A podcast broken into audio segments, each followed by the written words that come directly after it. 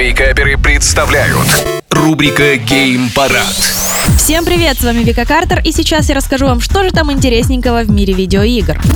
Netflix собирается выпустить фильм и анимационный сериал по Gears of War. В создании проектов будет участвовать и сама студия разработчиков шутеров Gears of War. В настоящее время ни за фильмом, ни за анимационным сериалом не закреплены никакие режиссеры и продюсеры, но Netflix получил права на адаптацию франшизы. И после долгих месяцев переговоров в условиях большой конкуренции все-таки выдали права Netflix. У самой компании большие планы в отношении серии, но когда начнется производство фильма и сериала по Gears of War, пока что не ясно.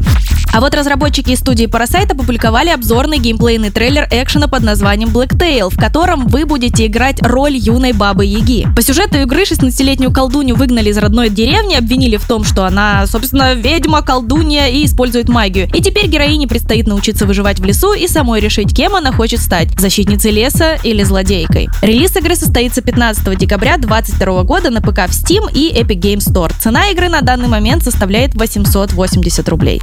А вот по Last of Us все больше и больше контента мы видим, как производят, и настольная игра не исключение. Игра под названием The Last of Us Escape the Dark будет, э, как я уже и говорила, настольной и станет частью линейки Escape the Dark. У всех игр в ней черно-белое оформление, а также схожая система правил. Авторы отмечают, что создают свои игры с упором на простоту в освоении и совместное прохождение. Настольная игра расскажет о приключениях Джоэла и Элли. При просмотре анонсов игры можно было увидеть, что там есть карточки персонажей и поле с различными локациями из игры. Ну и, конечно же, я знаю, чем вы займетесь в ближайшее время, так что желаю вам счастливого Рагнарёка, мои боги войны.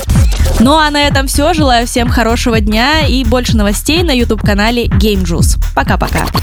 Геймпарад по средам в Вейкаперах на рекорде.